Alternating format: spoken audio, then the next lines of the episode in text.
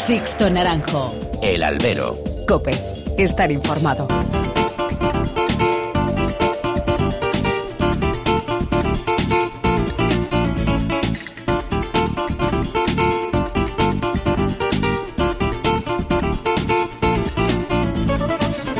¿Qué tal? Muy buenas y bienvenidos a esta nueva emisión del Albero, a la cita con los toros que tenéis todas las semanas aquí cope.es. Recibido un cordial saludo de quien nos habla de Sixto Naranjo, en nombre de todo el equipo que hace posible este programa.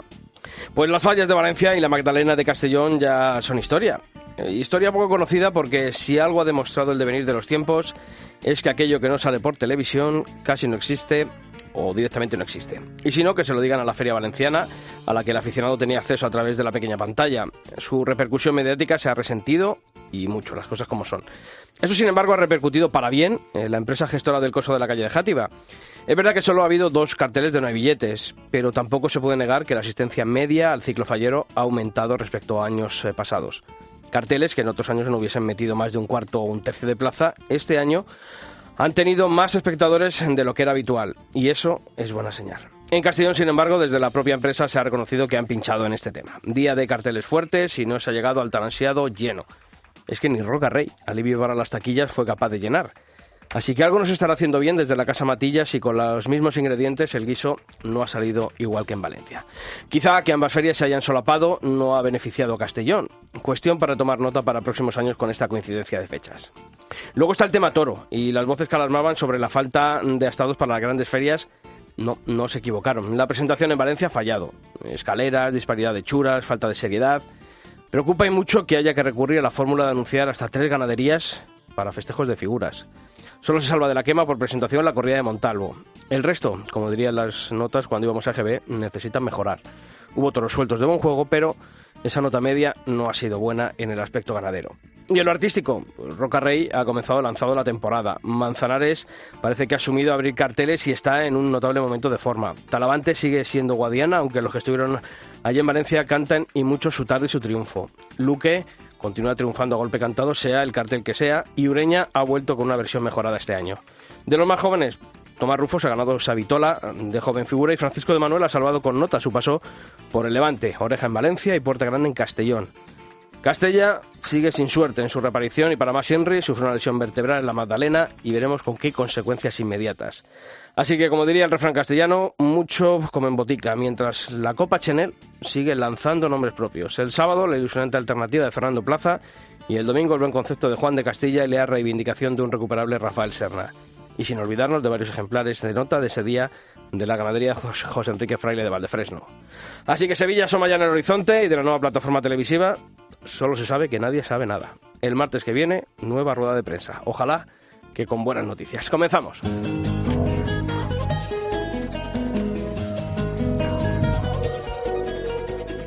Y ya están por aquí como unas, como todas las semanas, Pilar Abad, ¿qué tal Pilar? Muy buenas. Hola, Sisto, ¿qué tal? Y don Pablo Rivas, ¿qué tal Pablo? ¿Qué tal, Sisto?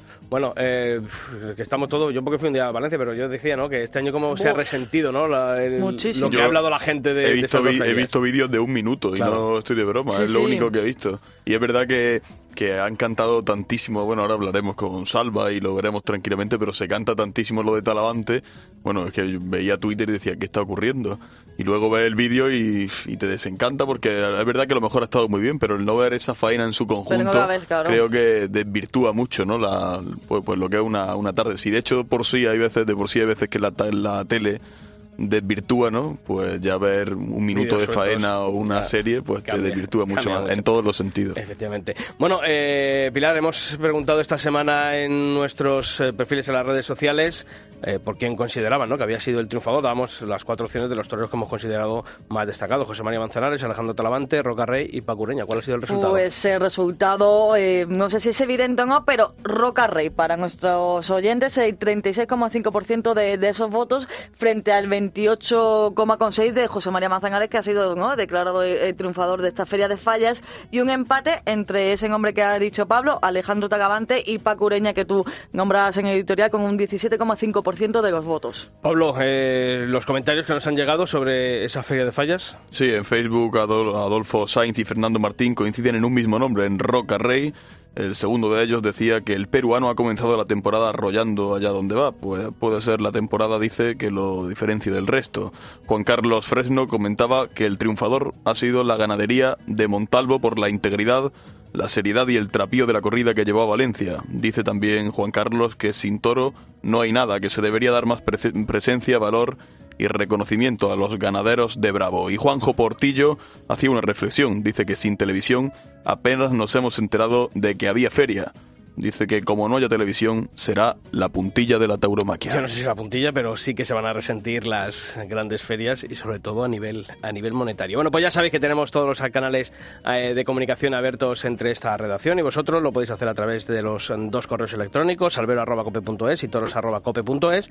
En Facebook estamos en facebook.com barra alberocope y nuestro usuario en Twitter, arroba alberocope. Os seguimos leyendo. Sixto Naranjo. El albero. Cope. Estar informado. Eres como la llama, como la nieve, como el milagro que se aparece, la peligrosa razón que encuentro para curar lo que siento eres. A veces frágil, a veces fuerte, me dan la vida, me dan la muerte. Vamos corriendo detrás del viento, sorteando los contratiempos tú eres tantas cosas que es imposible saber quién eres. Por eso más enredo tu telaraña se hace más fuerte. Que somos blanco y negro y si nos mezclamos llueven colores. Sembramos sobre el barro y de los ojillos nos salen flores que no se ven. Hay cositas que nunca se ven. Como explico lo que yo no sé? Que no puedo aunque quiera dejarlo. Bueno, pues esta nueva misión del albero la queremos comenzar hablando con uno de los toreros destacados en la feria de fallas. Eh, además, por, por todo lo que ha conllevado, por ser un torero al que le han reclamado mucho los aficionados y que él ha respondido donde tenía que, responder, que es en el, en el ruedo. Paco Ureña, ¿qué tal? Muy buenas, torero. Hola, ¿qué tal? Buenas. Oye, eh, han sido dos tardes en fallas. Eh, quizá a lo mejor ha faltado la puerta grande, pero yo creo que las sensaciones que has dejado creo que son muy positivas. Bueno, yo creo que, que lo de la puerta grande, pues eh, es una es una cosa que, que, no ha sido por mí, no ha sido por una decisión eh, de cabezonería de, un presidente. de Pero bueno, es lo que menos ahora mismo me importa. La verdad que, que estoy muy contento y muy tranquilo con, con mi paso por Valencia, donde creo que he toreado con toda la seguridad, un toro con el, mejor toro que yo he podido torear en Valencia en, toda mi trayectoria, incluso la mejor quizá de mi carrera. Y fíjate que además yo creo que lo que toda la gente que, te vimos en, en Valencia creo que más allá a lo mejor de, esperar no eh, el, arrebato el, intentar bueno pues a, lo mejor muchas veces eh, esas ganas que puedan al torero. Sin embargo yo creo que vimos una versión quizá más reposada incluso de, del Pacureña que habíamos visto últimamente.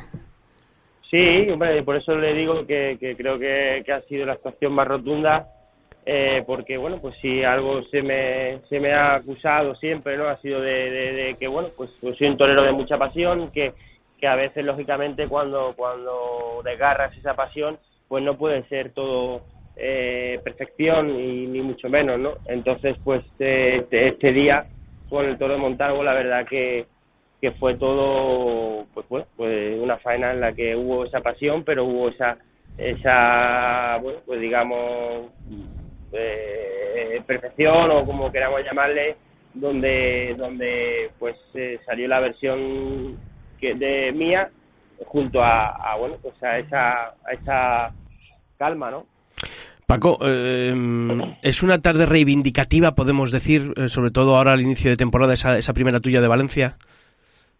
Yo creo que, a ver, yo no veo mi carrera como una reivindicación. Yo estoy haciendo mi camino, estoy haciéndolo como, como creo que debo de hacerlo. Y, y allá donde, donde se dan las circunstancias para torear, pues, pues ahí estamos, ¿no? Indudablemente los toreros, lo, por lo menos en mi caso, lo que a mí más me, me mueve es poder mostrarme y dar siempre la mejor versión de mí, porque es lo que me, lo que me hace feliz, ¿no? Eh, el no fallarle al toro ni, ni a las personas que pagan una entrada para ver a Ureña. Eso sí que es importante. Lo de reivindicarse, pues conmigo la verdad que no, a día de hoy no, no consigo ese punto ni, ni lo quiero, la verdad. Mm. Eh, el- con la tarde de Vitorino hubo menos suerte con el, con el lote en ese mano a mano. Sí, la verdad que esperábamos mucho de la corrida, muchísimo. Eh, yo el primero porque porque bueno pues eh, tenía mucha ilusión con, con la corrida, pero la verdad es que la corrida pues pues no, no funcionó y, y sobre todo pues eso no no, no tuvo vida. eh, y bueno, hubo es cierto que el primer toro mío tuvo tuvo cierta clase, tuvo ciertas cosas bonitas, pero pero salió ya como vimos desde ya con, desde el capote, pues ya perdió las manos, se quedó incluso tumbado en el suelo y ya son es muy difícil en una plaza primera o en una plaza de toros remontar remontar eso, ¿no? Y luego pues oye, los otros el otros dos pues fueron también muy muy a contrastilo, muy muy muy muy digamos eh, sin, sin opciones, tanto los míos como, como quitando el toro de, de, de mi compañero Daniel, que estuvo sensacional, que fue el que dio un poquito más de opciones, los demás no, no sirvieron, la verdad. Bueno, lo que está claro es que Valencia es una de tus plazas talismán a lo largo de tu carrera. Sí, siempre lo ha sido, ¿no? Sí, por eso, por eso a veces, pues oye, intentas comprender las cosas y no las entiendes, ¿no? Después de, de, de, ya te digo, de, de, todo lo que ha significado para mí, pues eh, eh, verte que no podía hacer paseillo durante dos años, pues, pues ha sido, ha sido muy, muy duro, ¿no? Pero bueno, afortunadamente, eh, como bien he dicho, yo creo que, que ahí está la imagen, ahí se puede ver el toro, que, que ha sido de los toros que, que yo creo que más completo Valencia. Eh, antes de, que llegase eh, la- tus dos actuaciones en, en Valencia, en un vídeo que difundía la, la empresa, que colgamos en nuestra web, en cope.es, hablabas tú, bueno, pues de, mm, de tener que dar al público todo lo que el público te da, ¿no? Eh, siempre el, buscar eh, esa respuesta, ¿no? Al aficionado, que yo creo que eso te tiene que llegar mucho, ¿no? Que, que seas uno de los toreros a los que los aficionados siempre tienen en boca, tanto cuando estás y triunfas como cuando también estás eres ausente y, y te reclaman. No sé si eso tú también lo notas. Sí, por supuesto, por eso yo me debo a ellos y me debo a- al toro eh, al 100%. ¿no? Lógicamente, a mí me parece muy injusto yo siendo aficionado, no injusto, sino, eh, bueno, es que cuando eres aficionado a algo, me da igual a lo que sea, al toreo, a un deporte o lo que sea, pues te, te, te, te quitan la libertad de poder ver a, actuar a, a, esa, bueno, pues a esos toreros o a, lo que sea, ¿no? Entonces yo entiendo como aficionado pues que, que, te moleste y que, que, y que reivindiques pues oye, pues lo que a ti te gusta, ¿no? Por lo que tú pagas una entrada, ¿no? Al final pues eh, tú pagas una entrada por ver algo, un espectáculo o un torero a una ganadería que, a ti te, te emociona te guste, ¿no? Y, y la verdad que yo tengo la suerte de que de que eh, tengo seguidores, tengo tengo muchas muchas personas que creen en mí, que me apoyan y, y para mí es un, es un lujo, la verdad. Mm. Y, esa versión que hemos visto más reposada ese primer día con el toro de, de Montalvo, ¿es algo buscado, es algo natural que ha ido llegando con la evolución lógica de, de la trayectoria? ¿Por qué ha salido esa versión ahora de, de Pacureña de esta manera? Bueno, pues yo creo que, que lo bonito de la vida es evolucionar y mejorar y, y donde crees que puedas em- eh, mejorar, mejorar.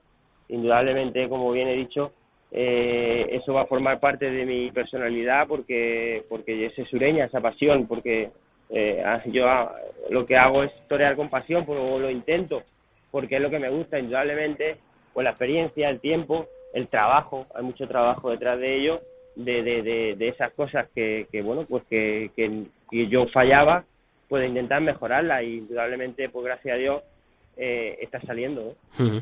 Eh, sin embargo, durante el invierno, bueno, no, no sé si llega uno a un punto de desesperarse o, o va viendo que se van cerrando eh, ferias, a lo mejor como Sevilla, en las que no está, en Valencia hubo dudas, aunque hubo, hubo doblete. Todas esas circunstancias también eh, repercuten en la moral de un torero a principio de temporada hasta que uno no ve encaminado la, eh, la campaña.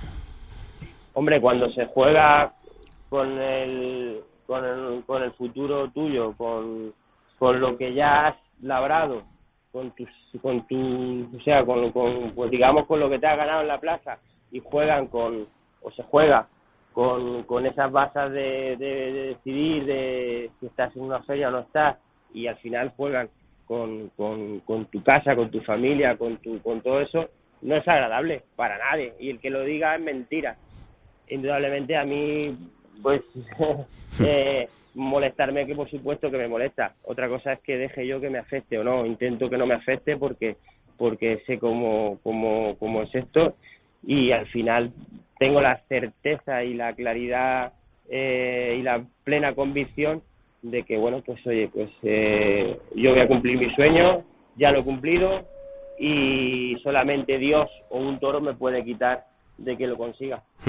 De la ausencia de Sevilla, ¿qué es lo que te ha dolido más? Eh, ¿Por cómo se, fraguó esa ausencia? ¿Por, por el, hecho de, no estar en una plaza que también habitualmente se te ha dado bien?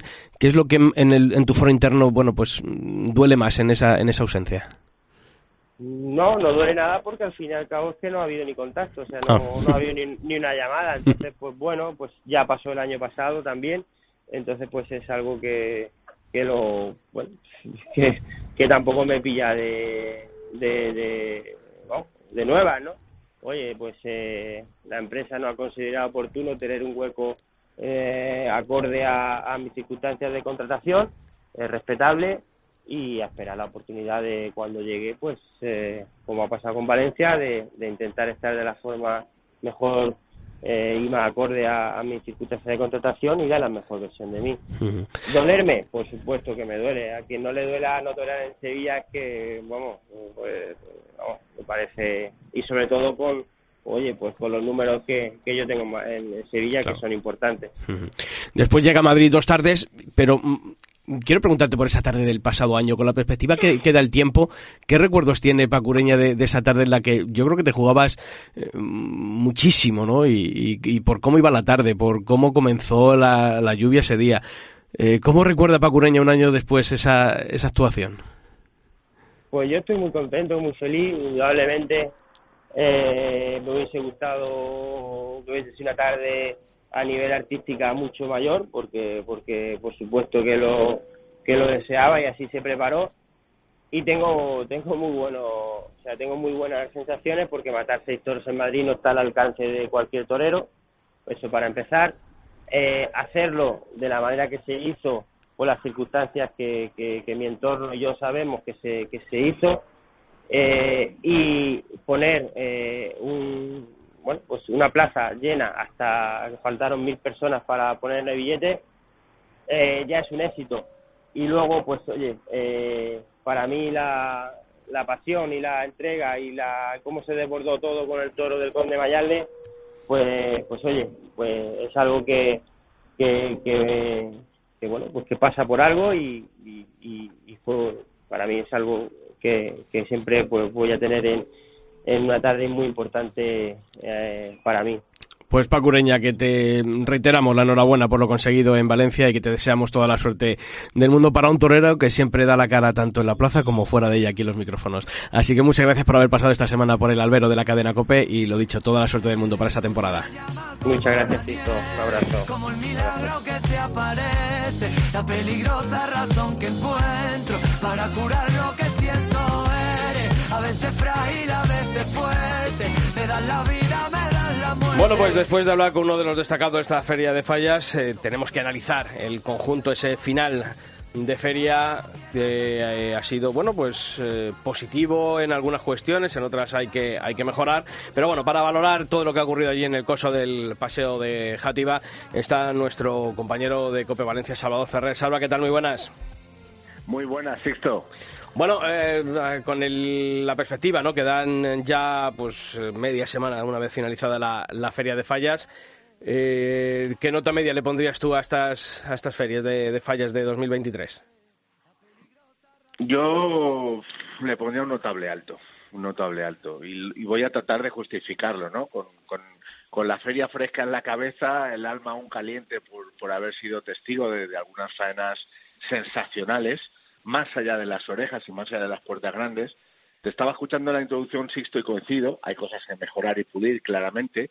Yo creo que la presentación del ganado, que sea mm, las corridas más parejas, más igualadas, eh, como más redondas en ese sentido. Yo fíjate que a nivel de hechuras y demás, hombre, siempre ha habido mucha desigualdad, eso es cierto, y ha habido algún toro que ha bajado la, la media y demás, pero creo que se ha visto un toro, yo diría que más que aceptable para ser Valencia. Y fíjate, a lo mejor si te digo que hubo toros de Juan Pedro que fueron el prototipo del toro de Valencia, con 530 kilos, con su cara bien armada, armónicos, con buenas hechuras, pues, y fíjate, y a lo mejor la de Victorino fue a unos toros por una gallumbada, altos. Quizá la gran eh, decepción bastos, de esta feria. La gran decepción, yo creo que fíjate. No, te lo digo por un Victorino, te lo digo, por- te lo digo. Sí, ah, mira. Victoriano y Victorino, los Sí, dos, los dos. Y, y si me apuras, más Victoriano, porque Victoriano mm, viene teniendo una media en todas las ferias importantes, en Sevilla, en Madrid, en Bilbao, en Pamplona, de dos, tres toros de, ovación, de puerta grande, de fanas de dos orejas, y aquí en Valencia fue una decepción esa corrida, por sorprendente, digo que sorprendente por decepcionante, y solo Roca Rey construyó una faena, un toro, premiada con las dos orejas, posiblemente de forma excesiva, pero en un contexto de día grande, de no hay billetes, de celebración, de día de comida, de día de amigos, pues se entiende, y además eso ha pasado históricamente, Sisto, en Valencia toda la vida, que las figuras lo han tenido más bien fácil en Valencia. No digo que sea una, plaza fácil, pero sí digo que es una plaza naturalmente amable, festiva y torerista, y eso no quita un ápice de grandeza de todo lo que pasa. Fíjate, Sisto, que a lo mejor dos de las faenas más macizas, más sólidas, más toreras, fueron las de Daniel Luque y la, y la de Paco Ureña, que en un contexto de media plaza, pues se quedaron con una oreja muy, con mucho peso, pero no con, con la grandeza o la categoría de la puerta grande. Sí, lo que tiene, bueno, pues eso, los días grandes, los días de, de lleno, que, bueno, pues. Y en Valencia, como en muchas otras muchas plazas, pues obviamente se, se viven de otra manera, ¿no? La- las tardes y ese triunfalismo puede llegar a desbordarse, sobre todo cuando hay esas ganas que, que había de ver a, a Rocarrey. Eso lo, lo noté en el ambiente clarísimamente. Oye, en cuanto a la asistencia. Eh, solo ha habido dos pues, llenos de no hay billetes, pero creo que lo positivo, más allá de esos dos carteles de no hay billetes, eh, para la empresa es que la asistencia en media ha aumentado ¿no? respecto a, a otros años. Sí, Sixto. Yo creo que más allá del factor climatológico que ha hecho, eh, bueno, que ha hecho lo suyo, ¿no? Y ha sido un factor determinante. Desgraciadamente, un espectáculo abierto eh, al público en el sentido de que la plaza está descubierta, pues la climatología hace un, tiene un, factor determinante, pero la empresa debe estar, yo creo que muy contenta, muy satisfecha por el lleno del no hay billetes de Roca, por el lleno de no hay billetes del concurso de recortes, por los dos llenos el día 16 y 18 y sobre todo por la tónica general, tres cuartos en la corrida de rejones, tres cuartos a lo mejor siendo generosos el día de Román, Cayetano y Ginés y bueno, yo creo que Valencia ha demostrado salud taurina, ha exhibido músculo y en un contexto, Sixto, y tú lo conoces, en el que se nos acosa, en el que nos persigue, en el que estamos censurados, en el que cada vez son menos los medios generalistas que apuestan por la información taurina y por los toros. Bueno, pues pese a todas esas trabas, pese a todos esos obstáculos, Valencia ha demostrado que tiene, que tiene salud, que su afición va a los toros y que hay una cosa que yo creo que no cambia, Sisto, y es que cuando las empresas consiguen hacer carteles rematados, carteles de figuras, carteles de toreros con atractivo, eh, el público responde. Y después está lo de siempre, lo que siempre comentamos, carteles, eh, oye, que a lo mejor en Madrid, fíjate, cartel Ureña de Manuel Tellez, un cartel de dos triunfadores rotundísimos en Madrid, con un toreo de Madrid como es Paco Ureña, pues en Madrid posiblemente sea una, una tarde o una entrada de tres cuartos largos, incluso de lleno, pero en Valencia es un cartel que dice muy poco. Valencia tiene una personalidad muy definida, Valencia quiere figuras, Valencia quiere carteles rematados y cuando tú le das eso y además te acompaña el tiempo, la plaza se llena. Mm. ¿Creéis que, que ha influido eh, Pilar, Pablo también, eh, eh, a esa asistencia mm, superior a otros años en ese tipo de carteles como el que habla Salva, eh, que no haya habido televisión? ¿Creéis que con televisión hubiese habido la misma gente, menos? Yo Hombre, creo- Sí, Pilar, Bueno, Pilar. yo creo que sí, que, que ayuda el hecho que no haya televisión. También creo que este año en Valencia eran las primeras fallas eh, sin esa restricción que hemos tenido años anteriores y también me imagino que eso también ha animado a la gente de allí y gente de fuera a estar en, en Valencia. Y, hombre, la televisión, pues bien lo decíamos antes, pero sí que ayuda, o ayuda un poco a esa difusión, porque yo no sé, Salva, estando allí, ¿vale? Pero si vosotros también habéis notado un poco que este año, eh, pues, eh, se ha hablado menos de fallas que, que otros años, evidentemente. Sí, Pilar. Desgraciadamente mm, aquí todos hacemos falta y yo creo que el altavoz, la resonancia de un canal temático, de una televisión como ha sido Toros Movistar, en una feria hace muchísimo porque llega eh, a muchos pueblos de la España vaciada, a muchos hogares de aficionados, a muchos bares que no tienen acceso pero pueden acudir a ver la corrida de toros. Yo creo que la televisión es determinante, es fundamental en el contexto del siglo XXI y de la tauromaquia y, y, claro que ha hecho mucho. Yo creo que ha hecho, hace daño, hace daño que no haya televisión y fíjate, hace daño en todos los órdenes, en la repercusión de los triunfos de los toreros, en la economía de las empresas, porque Canal Toros da o daba en este caso una, un buen dinero a las empresas y yo creo que al final sí que salimos un poco todos perjudicados, ¿no? Yo creo que cuanto cuanto el toreo más salga en los medios, más fuerza, más viveza, más dinamismo y la gente más se entera y más sabe y más conoce del mundo de la tauromaquia. Salva, tú que conoces como nadie la, la plaza de Valencia, eh, bueno, habéis comentado ¿no? el tema de la, de la figura y incluso Rafa Garrido comentaba el hecho de, creo que fue en Mundo Toro, no sé dónde lo ha dicho, ha dicho, no, si la fórmula ya va en poner cuatro, cinco, cinco tardes con la figura. Es decir, en Valencia eh, ya te digo, tú que conoces bien a su afición, a su plaza, hay un, comentario general, eh, bueno, no sé si general o más particular, imagino que más particular, de gente que habla, pues, toreros valencianos que se quedan fuera, que se pueden quedar fuera cada vez más con este círculo que se va cerrando, incluso toreros emergentes, como decía antes, que son triunfadores en grandes ferias, ¿no? Como Tellez. O... ¿Crees que, que la afición puede, quien es aficionado en Valencia, puede verse cada vez más con ese círculo cerrado y viéndose privada de otro tipo de toreros? Es que la pregunta tiene un doble filo y yo, y yo entiendo las dos versiones, ¿no? Entiendo la versión porque yo soy aficionado, yo quiero ver a toreros emergentes y me hacía mucha ilusión ver a Telle y a de Manuel, pero el gran público, el espectáculo vive del gran público, el espectáculo vive del llenazo, el espectáculo no vive del tercio de aforo que es cuando se cubre con, con los abonados una novillada o un cartel para hablar, eh, claro, de medio pelo, ¿no? De que me interesa menos, ¿no? Mm, yo estoy convencido, fíjate, eh, Rafael García Garrido dijo en las tertulias de Cope Valencia que la intención de la empresa era haber, era haber hecho que Roca Rey doblara. Si Roca Rey hubiera doblado en esta feria, el día 19, con Román y el Juli, posiblemente, y yo me juego no una mano sino las dos, yo creo que se hubiera colgado el cartel de no hay billetes. Y prácticamente yo creo que con quien hubiera ido, ¿no? También, también, pero ahí voy, ¿no? Ahí voy, que al final eh, los aficionados, oye, ya hacemos bien, ¿no? En reflexionar, en pensar las cosas, pero mm, tenemos que ver qué queremos. Si queremos un espectáculo robusto, que el público vaya, y sobre todo, o queremos mm, dar cabida a toreros que no tienen ningún efecto en la taquilla, pero que interesan. Y al final, el equilibrio es muy difícil, el equilibrio es tremendamente difícil, porque al final las figuras mm, quieren ir arropadas entre ellas para asegurarse el lleno y sus honorarios, las figuras a lo mejor un torero emergente que me pueda molestar o me pueda, eh, en este caso, morder la oreja, pues no me interesa, entonces al final siempre sobrevive el más fuerte siempre sobrevive el más fuerte, pero yo estoy convencido que, que Valencia debe de tender a los carteles de máxima categoría, a los carteles, para que me entendáis, de farolillos en Sevilla o de, de lo que ha pasado toda la vida en Valencia. Yo recuerdo ferias de siete, ocho corridas de toros en Valencia y doblar Morante, José Tomás, el Juli, Enrique Ponce y Vicente Barrera.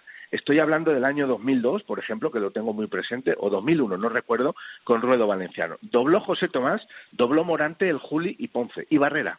Fijaros, ¿había menos margen para otros toreros? Por supuesto, pero de cara a la taquilla, al final, oye, yo yo soy muy de, muy de rock and roll y Sisto me conoce. Yo quiero ver a Extremo Duro y a Marea. Hay otros grupos de rock que sí, que tocan muy bien, que están empezando, pero son menos conocidos. Y si son menos conocidos, la gente los conoce poco y tienen menos atributos para ir a verlos. Salva, por último, mojate, triunfador para ti. Una pregunta muy difícil, Sisto, de verdad. ¿Te puedo dar dos nombres? Venga, te lo permitimos. Venga. Pero uno por eh, delante la de otro, por uno por delante de otro. A ver, ¿quién? Vale. mm, la faena más sólida, la faena más maciza, la faena posiblemente más torera, de mayor mérito, Daniel Luque. le pegó 15-20 muletazos a un toro de Victorino y una estocada que para mí es de dos orejas en Madrid, en Sevilla, en Pamplona, en Valencia y donde tú quieras, Sisto.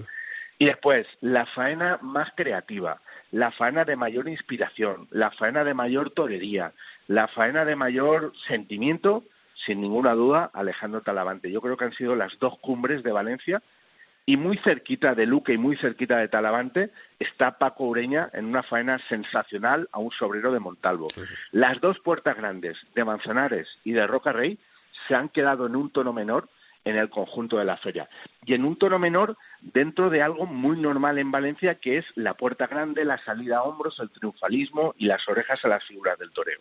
Pero realmente el toreo macizo, el toreo sólido y el toreo más auténtico, a mi juicio, Luque Talavante, Talavante Luque. Posiblemente, Sixto, si me llamas en dos horas, a lo mejor cambio el orden, depende de cómo me pilles, pero esos dos, esos dos para mí han sido los que han marcado el, éxito, bueno, no, el punto climático y artístico de la feria. Salva, si comparamos esta versión de Talavante con, no sé, con lo del año pasado, con lo de, podemos decir, con lo de hace unos años, cuando se retiró, ¿en dónde podemos calibrarlo a este Talavante? Para los que no lo hemos visto, ¿no? No sé si hemos visto algo distinto a lo que vimos el año pasado. Hablamos de algo mejor, de una versión depurada, no sé, cuéntame. Yo, yo, yo creo que no es mejor ni es una versión depurada. Yo sé que, yo creo que es el Talavante. Yo en la crónica escribí algo así como que Talavante había vuelto, que Talavante vuelve a sonreír, Talavante está más liberado. Talavante el año pasado eh, era un alma en pena, eh, le costaba mucho, por lo menos yo veía que le costaba mucho sonreír, que estaba como atado, y yo vi a un Talavante en Valencia muy inspirado, muy creativo, eh, el Talavante que conocemos, de verdad. Y, no sé si mejor o peor, pero creo que el mismo que conocemos del torero genial que tantas veces ha puesto boca abajo las ventas. Y yo creo que a lo mejor, bueno, pues con la confianza que le puede dar este triunfo de Valencia y con la regularidad que va a tener por ir con Simón Casas y por estar más cobijado desde el punto de vista empresarial, yo creo que puede llegar a, a Sevilla y a Madrid y desatarse. Y ojalá así sea, porque para mí además de lo que ha dicho Sixto de la entrada del público, de la asistencia del público en esta feria, la segunda gran noticia es que Talavante ha vuelto. Pues Salvador Ferrer, como siempre, agradecerte tu colaboración aquí en el Albero, agradecerte tu trabajo allí en Cope Valencia, esas tertulias en el Hotel NH y que el 10 de mayo estás por aquí, por Madrid, con Kites, ¿no? Sí, sí, el 10 de mayo presentamos Quites en Madrid, el 9 lo hacemos en Salamanca y bueno, aprovecharemos plazas. Para, para ver el inicio de San Isidro con ese cartelazo con Roca Rey, con Juli, la alternativa de Alarcón y una corrida de la quinta, si no recuerdo mal, ¿no? Pues por aquí te esperamos, Salva, un fuerte abrazo. Sisto, un abrazo a ti, gracias a todos los compañeros, un abrazo. Sixto Naranjo. El albero. Cope, estar informado.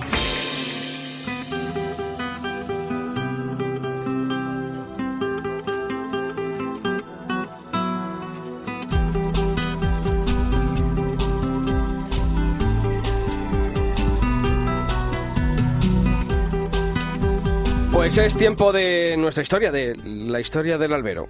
Y esta semana vamos a hablar de un banderillero, banderillero madrileño. Es David Navalón el Jaro.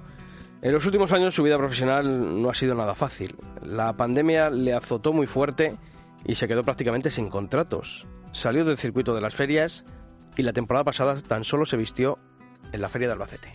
Yo también he pasado dos años ahí un poquito eh, moralmente bajo y bueno, cuando tú estás así, pues no te apetece entrenar, no estás desganado y no te preparas. Sin embargo, durante este tiempo ha habido algo que le ha salvado, esto a nivel económico y también a nivel personal. Hacer, confeccionar monteras. Nos dice que es una labor artesanal muy compleja a la que cada día se dedica más gente y dice que aquí lo importante es la técnica. Yo más, o menos me lo he aprendido, si esto lo primero que hay que hacer, dice, a la hora de hacer una montera es poner la carcasa, que es la que va con las medidas, después hacer los machos y ir forrándolo poco a poco por fuera. Y lo último, ponerle el, el cordón de terciopelo. Eh, bastante, bastante costoso hacerlo, ¿no? De tiempo. Y bueno, es, al principio, bueno, pues también algunos, algunas cosas tienes que, que desechar, los cascos, porque te ha salido un, un macho a lo mejor más grande que otro, ¿sabes? Y, Hace unos meses, sin embargo, recibí una llamada. Era la del novillero hoy, matador de toros Fernando Plaza. Quería que toreara con él en su alternativa en la Copa Chenel. Esa llamada le devolvió la ilusión y comenzó a entrenar. Estás de ganado y no te preparas con la ilusión. Por, por ejemplo, me preparo para torear con Fernando Plaza, porque aparte es un, un pedazo de torero, pues, pues quería prepararme para, para dar una buena imagen de cara a, al aficionado y a los compañeros. La Copa Chanel ha sido para él un punto de inflexión. Ahora ha vuelto a entrenar y espera que pronto pues reciba más llamadas. Él lo que quiere es volver a torear. Sí, la verdad es que sí. Es un punto de inflexión, es un antes y un después para, para mí, es para venirme arriba como torero. Aunque te sientas torero siempre, lo seas, pero, pero hay momentos que, lo que te digo, cuando dejas de estar en el circuito de las corridas de toros, pues, y acabas en los pueblos, en las novillas sin caballos, pues hombre, te cuesta más de tirar para adelante, pero bueno. Ahora espera que Fernando Plaza se clasifique en la Copa Chenel para las próximas semifinales y estar él en su cuadrilla. David Navalón El Jaro, las historias del albero. Sixto Naranjo. El albero. Cope. Estar informado.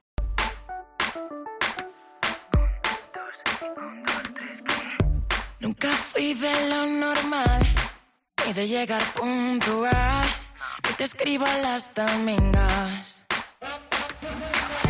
Tengo un punto antisocial y lo sobrenatural me provoca paranoia. Lo prefiero a esas historias que se inventan y que hablan de ti de mí.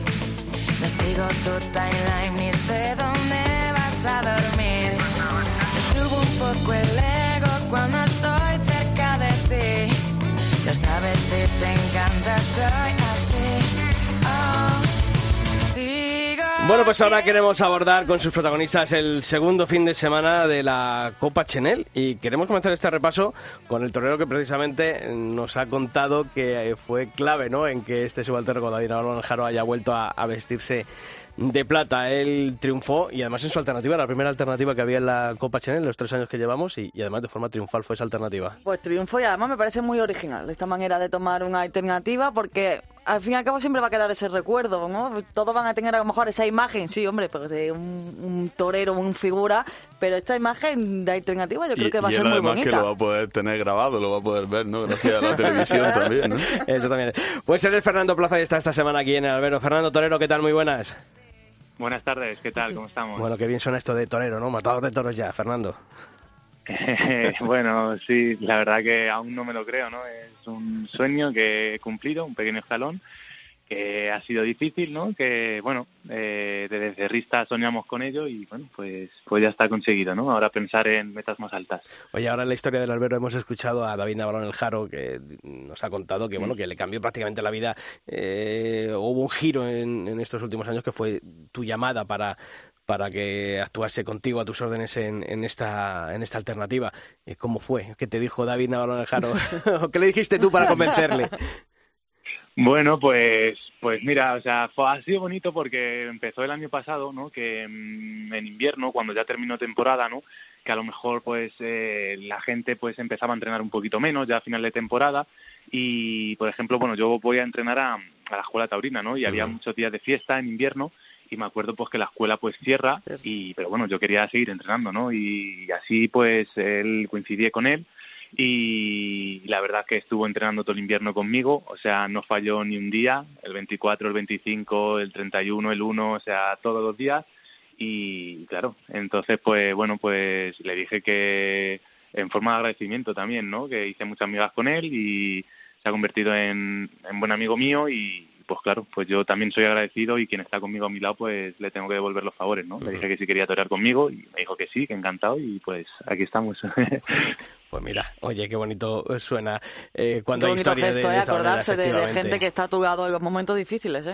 Oye, una pregunta, eh, porque la hacía de forma retórica el otro día en la previa, en la, en la retransmisión, eh, Luis Miguel Encabo, y decía, no sé quién estará más nervioso, si el padre o el hijo. Porque claro, tu padre estaba contigo, eh, a, también a tus órdenes en la cuadrilla. eh, a ver, Fernando, cuéntanos, ¿quién está Pues- más, más nervioso en esos momentos previos? ¿O quién lo pasó peor, el padre o el hijo? Yo lo pasé muy mal, pero yo creo que, que mi padre, hombre, eh, lo pasaría también mal, me imagino, ¿no? Eh, por él y por mí, sobre todo que soy su hijo.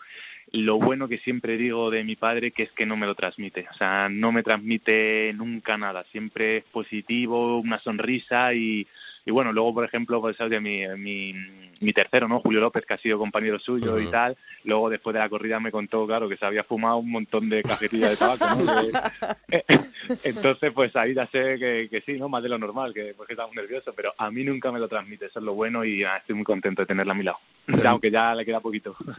Yo no sé si quién lo pasa peor, si tu padre o tú cuando estás en la plaza, pero seguro que quien también lo pasa mal es tu madre, ¿no? Le hiciste un, un muy bonito brindis, ¿no?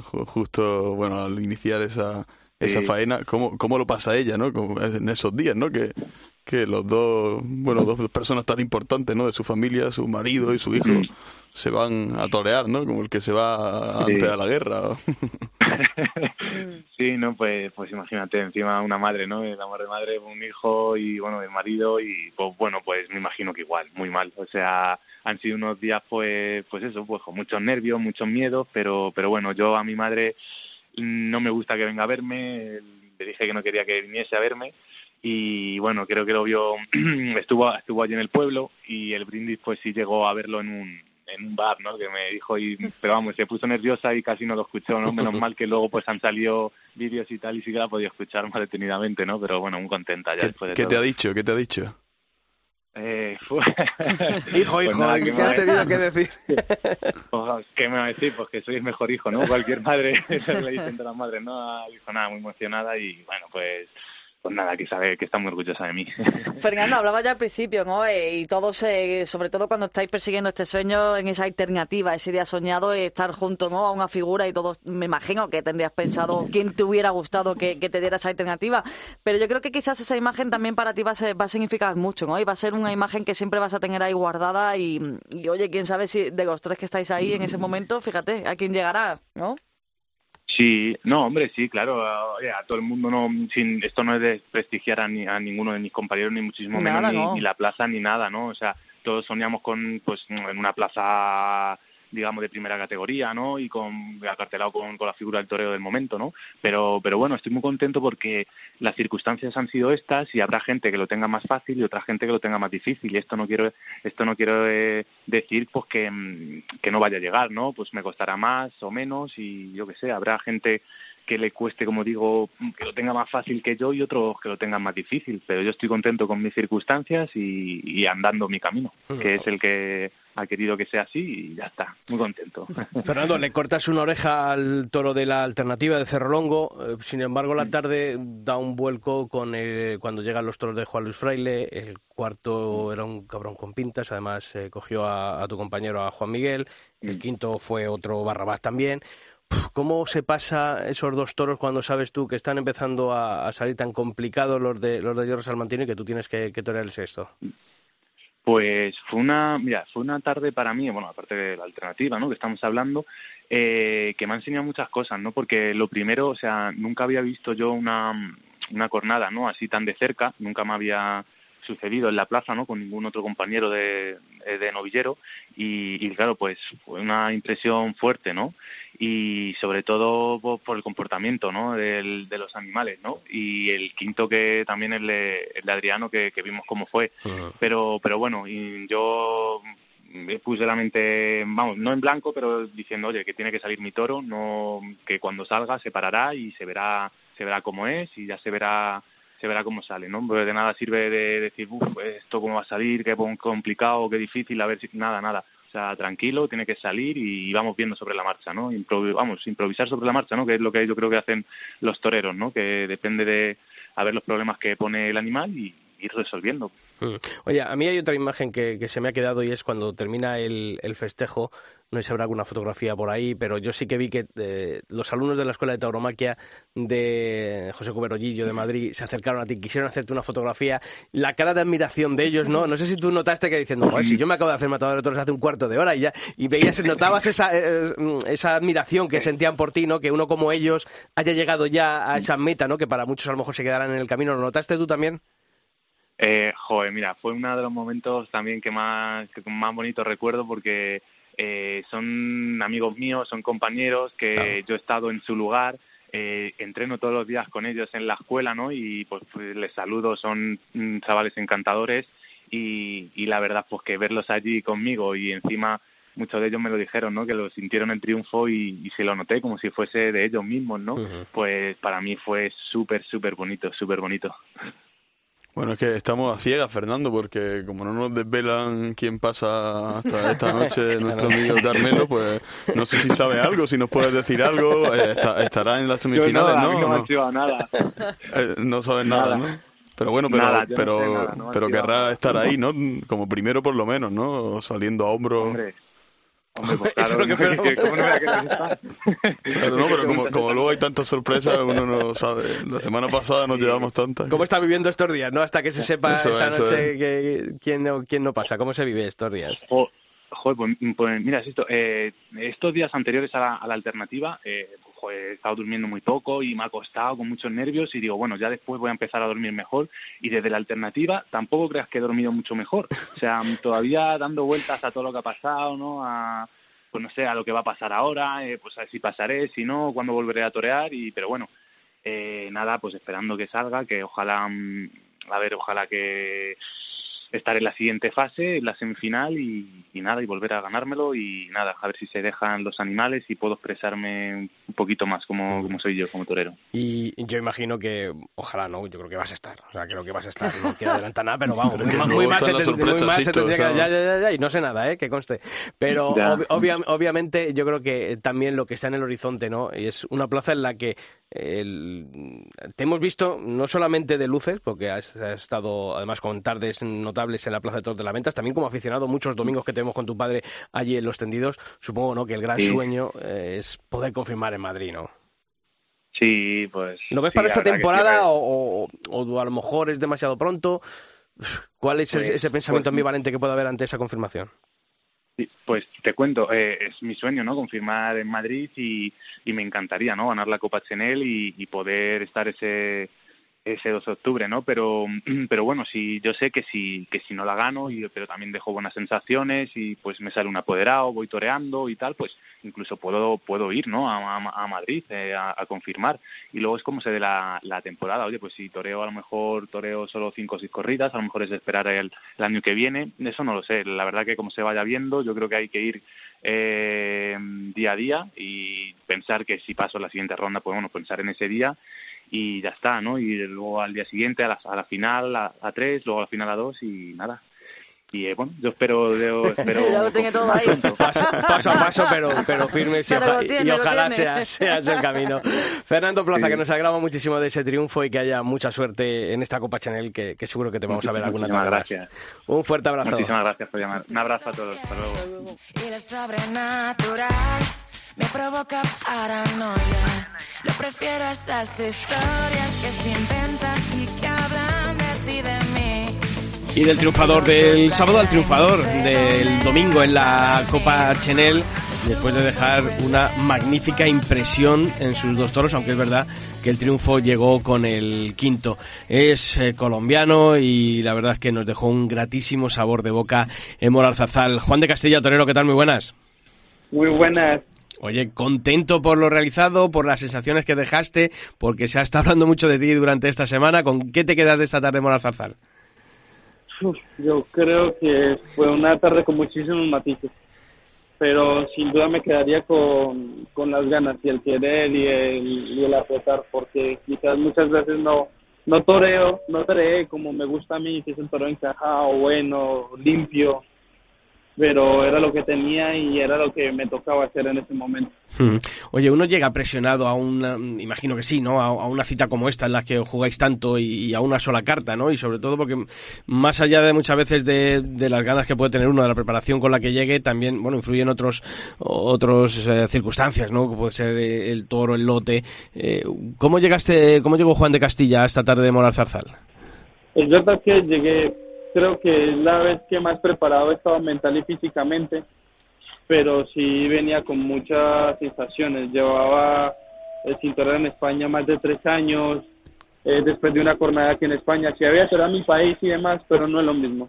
No es lo mismo, no es eh, la misma responsabilidad y sobre todo la importancia que puede dar la televisión, de que de que te ven en todo el mundo. Y de hecho me han escrito amigos y conocidos de todo el mundo. Entonces sí venía muy cargado de, de toda esa responsabilidad, pero bueno, lo supe canalizar bien y creo que los resultados se vieron. Ah, yo destaqué, me gustaron dos cuestiones que creo que además las tienen muy interiorizadas. Tanto eh, la forma de colocarte eh, a la hora de, iniciar los cites y luego la, eh, siempre ese concepto de intentar vaciar por debajo de la pala del pitón los muletazos. Creo que mm, en eso se basa mucho tu, tu tauromaquia. Sí, creo que que lo que uno hace y uno debe hacer es el toreo que bueno y de verdad, ¿no? Es lo que yo he intentado todo el tiempo. Y es verdad que mi tauromaquia siempre ha estado basada en el toreo de Madrid. Siempre he soñado con Madrid, mi preparación siempre ha estado enfocada en ir a Madrid y que aquello le guste a la gente, que eso sea algo del agrado del aficionado y que la gente se identifique con mi toreo. Y es verdad que el toreo de Madrid exige colocación, limpieza, que los moletazos se rematen por abajo, si se puede ligación, encajarse, pasárselo cerca, pero sobre todo, sobre todo, sobre todo, empezar bien colocado. Y lo tengo muy muy interiorizado y, eso es lo que he intentado siempre hacer. Es verdad que por otras en otras ocasiones por los matices del toro exigen más una colocación que otra, exigen más un ritmo y un y una ligación que otra, pero por lo general siempre intento estar colocado y limpiar por abajo. Además es un concepto que, que vamos a hablar si decimos de ese rincón, ¿no? Con los que fueron las armas con las que conquistó Madrid, ¿verdad? Así es. El maestro cuando fue a Madrid, esas eran sus, sus formas y, ahí están los resultados. Eh, seis puertas grandes, cuatro consecutivas, figurón del toreo y, y ese es el sueño, ¿no? Hoy, en el día de hoy vamos a conocer las puntuaciones, eh, supongo que con muchísimas ganas de, de pasar a esas semifinales de, de la Copa Chenero. Oye, qué importante es así, lo hablamos antes con, con Fernando Plaza, para, para los jóvenes, para los que las eh, oportunidades están, bueno, pues mm, que llegan muy a cuentagotas. Sí, eh, es importantísima todo eso que se está haciendo. La verdad es que una cosa es lo que se ve de afuera y otra cosa es ya estando ahí como decimos, una cosa es llamar al diablo y otra cosa es verlo venir. Y esto es una maravilla. Estoy encantado por, por cómo se están haciendo las cosas. Eh, eh, no he dormido casi, no por el trabajo, sino por qué voy a pasar de primero, eh, pasaré de segundo, eh, qué pasará de ahora en adelante. Pero bueno, yo creo que ya no le voy a dar más vueltas a eso, ya las tareas están hechas y ya la puntuación creo que debe estar lista y saldrá en breve. Pero sí, sí se genera como ese punto de quiero pasar y quiero volver a entrar en combate, pues porque han, han creado la Copa Chenet y la forma de puntuar y exigir obliga a que sea una guerra constante, no solamente contigo, con tus compañeros, porque tienes que salir a ganarle a tus compañeros. Y hmm. ese es el espíritu de la Copa Chenet, entonces estoy deseando volver.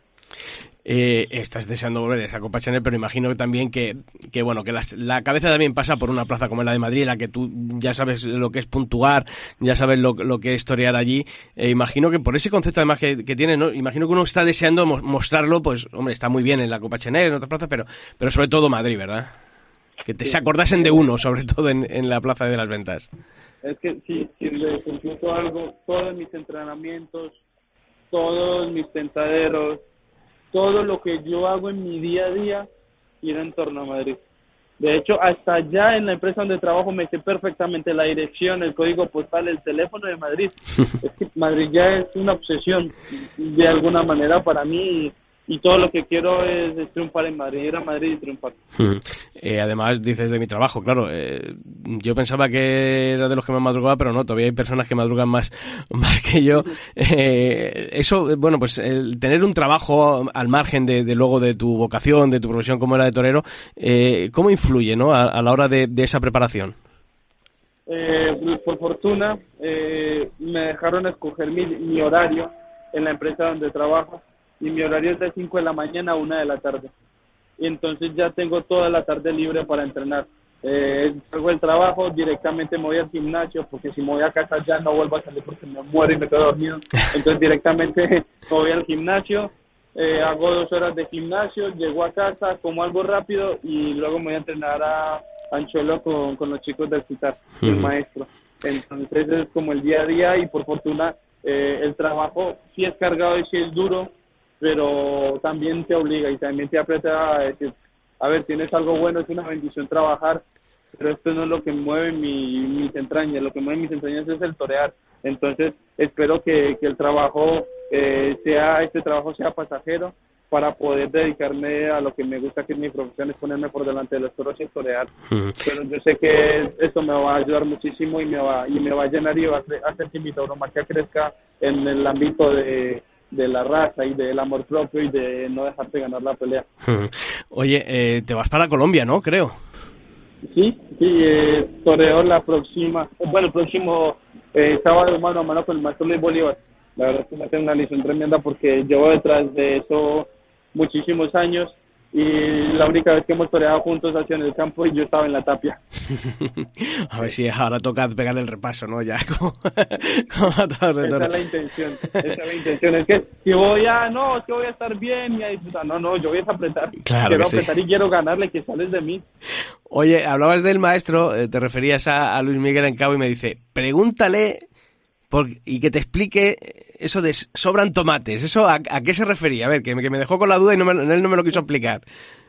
Es que eso es una historia muy larga y eso es de un momento muy duro en mi vida y lo tengo más bien como un mantra. Eh, eh, no quiero volver a eso y el sobran tomate siempre que lo digo me recuerda todo esto y, y es como una forma de apretarse. Ya ya te lo contaré con mucha más calma y con mucho más tiempo. Pues mira, eh, la, la deuda queda aquí. Triunfa en esta Copa Chenel y te vienes aquí un día a la radio y nos lo cuentas. ¿Te parece? Eso está hecho. Palabra. Juan de Castilla, te agradecemos estos minutos y toda la suerte del mundo, tanto para ese compromiso que tienes ahora cercano en, en tu país y en Colombia y, y, en esta Copa Chenel que estoy seguro que te vamos a ver en esas semifinales. Un fuerte abrazo y mucha suerte. Muchísimas gracias y, y ojalá que sí sea y que nos volvamos a encontrar pronto.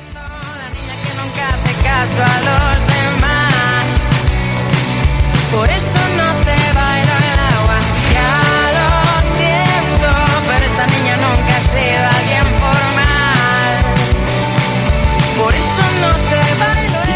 que hablar eh, en esta edición del Albero con el ganadero para mí triunfador de estos dos festejos celebrados en la Copa Chanel durante este fin de semana y que además viene a corroborar una aventura ganadera familiar que comenzó en solitario en estos últimos años y que está dando sus frutos y además con la repercusión que tiene Madrid tanto en su plaza de las ventas como en esta Copa Chanel.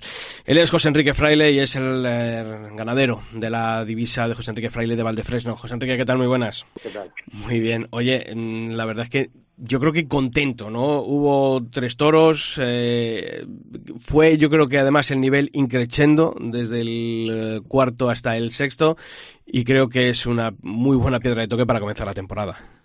Pues sí, la verdad que aparte de hacer falta el espejo de, de la televisión, eh, pues oye, siempre tiene una repercusión mayor, porque otras veces tienes que contar tú lo que ha pasado.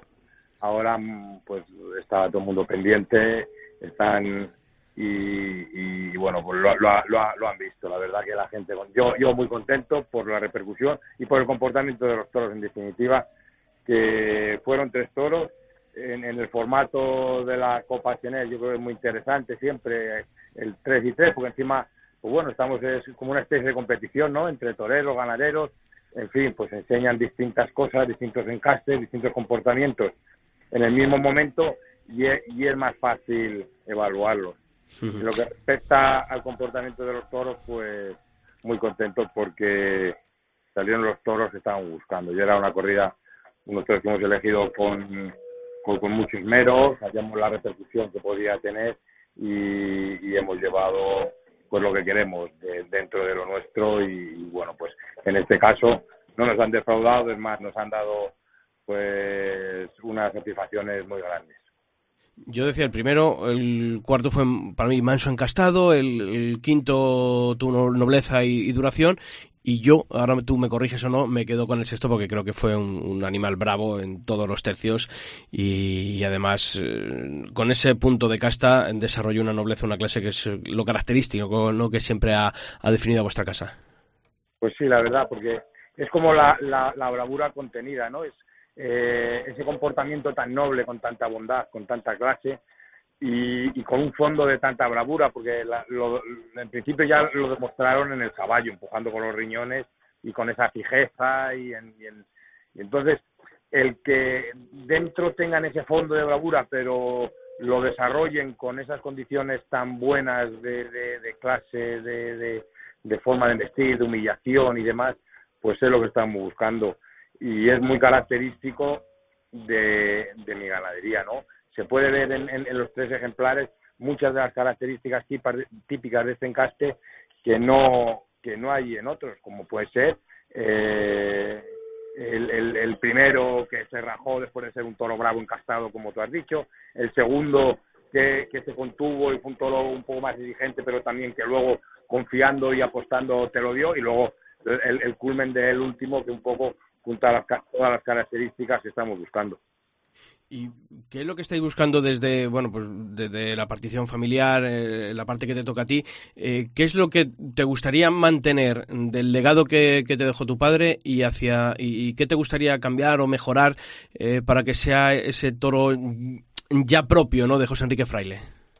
Bueno, el toro propio mío es el que he buscado junto con mi padre. No, lo que pasa que en las ganaderías es una evolución constante. Tienen que pasar los años, tienes que seguir buscando y un poco en el último se juntan lo que llevamos trabajando toda la vida. Sí lo vamos limando continuamente, nunca encuentras el toro perfecto, sobre todo, o la regularidad en la ganadería y sobre todo en este tipo de encaste, pero el último junta muchas de las cosas que llevamos buscando durante décadas, ¿no? Y que poco a poco lo vamos viendo. No es cuestión de, de un día, no es ayer el primer día que salió, porque venimos de, de, de bueno, pues del año pasado, salir de esta línea más lisarda, es verdad, más, más lisarda, llamamos lisardo, pero bueno, buscamos esas características que vienen un poco a, a los ancestros, ¿no? De, del conde de la corte, de Lisardo, de Atanasio, uh -huh. y se juntan ahí todas esas características que son las que hemos buscado, porque en, en nuestro carácter va también el, el, buscar un toro bravo pero noble, que sea, que transmita pero que deje estar al torero, y sobre todo dentro de, de, de, del encaste que siempre tiene una frialdad muy grande, el buscar que se vaya más y que al final pues consigamos que tenga el toro esa fijeza y esa nobleza, pero con esa bravura. Entonces, claro, son tantas características que, que no es fácil, pero que, que bueno, de vez en cuando, gracias a Dios, salen y te dan estas satisfacciones. Y la verdad es que, bueno, la trayectoria que llevas el año pasado, sobre, sobre, todo, ese triunfo viene a refrendar que lo de las ventas, hablando siendo de las ventas, no es eh, fruto de un día ni de una casualidad, sino que, que el trabajo está ahí, José Enrique.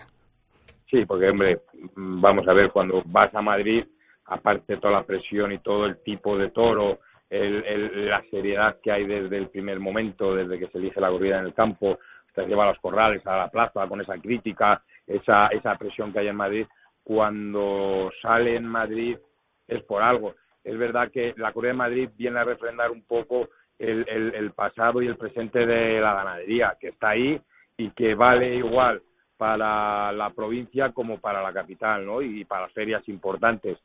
El, el hecho de que esté en vista ayer en el domingo en la Copa Chenel y en vista en Madrid, pues es una referencia importante y, y como una continuidad desde el trabajo, que no es un día de, de en concreto, sino que unas veces, o sea, vienen de, de, años atrás, pues triunfando, oye, con los sabores y sabores que te da el toro bravo, pero con cierta regularidad que, que es lo que estamos buscando. Ha sonado el teléfono. Se suele preguntar a los toreros, no siempre después de un triunfo, pero también a, los, a los ganaderos hay que preguntárselo.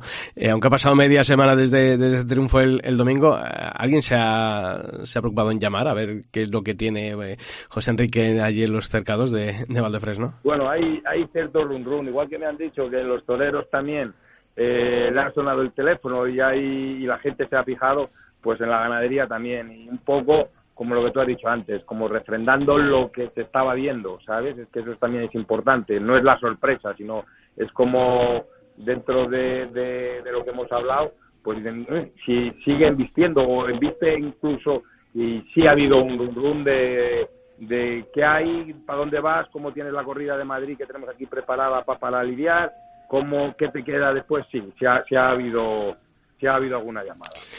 Pues José Enrique Fraile, que nos alegramos muchísimo de, este triunfo. Además, quiero acordarme que cuando empezamos esta andadura en, en cope.es con el albero, eh, en ese primer programa, en ese primer podcast, llamamos a, tu padre después de un triunfo en, en Madrid y que nos alegramos de que esa simiente, de que ese trabajo eh, continúe eh, realizándose también y, y cosechando estos triunfos. Así que un fuerte abrazo y mucha suerte en lo que queda de temporada y en esa trayectoria.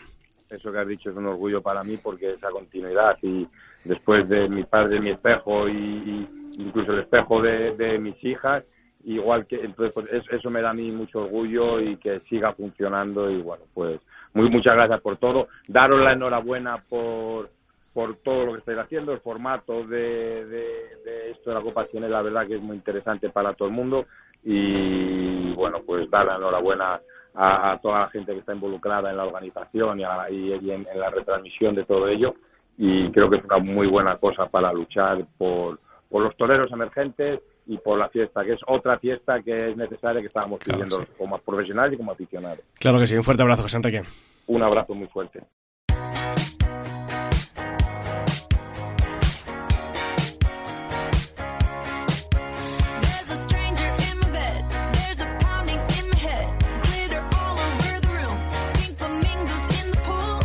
Bueno, pues eh, semanas de transición, pero con Madrid ya que comienza este fin de semana.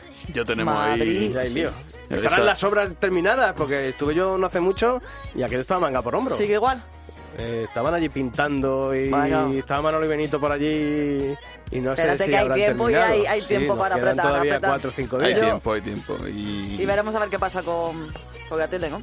Sí, no, el martes que viene hay nueva Por rueda eso, de prensa.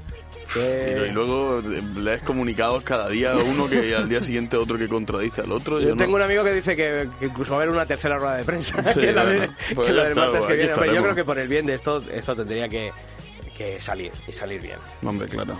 Debería. Claro, claro, No, obviamente está es el- lo que todo el mundo Hombre, lo que no te se habla, puede- te pregunta, Sí, pero, lo que obviamente no se puede permitir es lo que ha ocurrido con Valencia, lo que no se puede permitir es lo que está pasando ahora, que a día de hoy no sabemos qué va a pasar ni con Sevilla ni con Madrid, que son los dos, eh, las dos grandes ferias No. que de momento anunciaron y, y sobre todo eh, lo que hemos estado hablando hoy, en el momento en que ya vayamos perdiendo No, una no. parcela, va a ser muy lo difícil. peor es que no nos lo podemos permitir, pero a mí no me extrañaría que ocurriera, que nos lo permitiéramos. Sí, ese es el Y- sentir que y, hay. lo- y, lo- y el sentir también que hay es que el aficionado es conformista. Incluso yo, yo entono también el mea culpa. No hemos visto Valencia, pero yo tampoco me ha pasado nada por no ver Valencia. Hmm. Es verdad que la- no veo expectación, no veo tampoco una ilusión desmedida, por lo menos hablo en lo personal. Hay ¿no? gente que, que, que también, ¿no? Eh, Cuando hablas con, con aficionados y te dicen, vale, pero antiguamente no pasa, no se veía en las ferias. Ya, el problema es que antiguamente no se veía nada tampoco, ni se veía fútbol, pero ahora ya en esta sociedad lo que, no, sa- Antiguamente, claro. lo que no sale en televisión eh, prácticamente deja de existir. No, y que si tenemos un del toro- precedente buenísimo. Claro. Eh, con el canal Toro lo hemos visto pues, todas las ferias y hemos visto. Ahora, ¿quién iba a decir que íbamos a echar de menos eh, al canal Toro? Sí, sí, no, totalmente.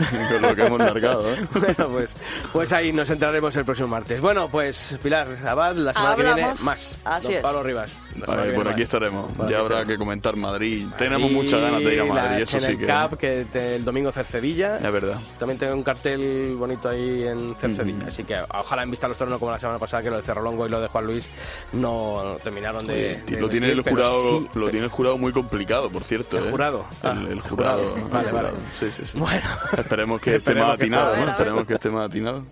Bueno, pues que sabéis que vosotros volvemos el próximo miércoles aquí en Albero, que te- durante toda la semana tenéis eh, toda la información actualizada en nuestra web, en cope.es, así que que se pase prontito esta semana y nos volvemos a oír en el Albero la próxima semana. Feliz, feliz semana.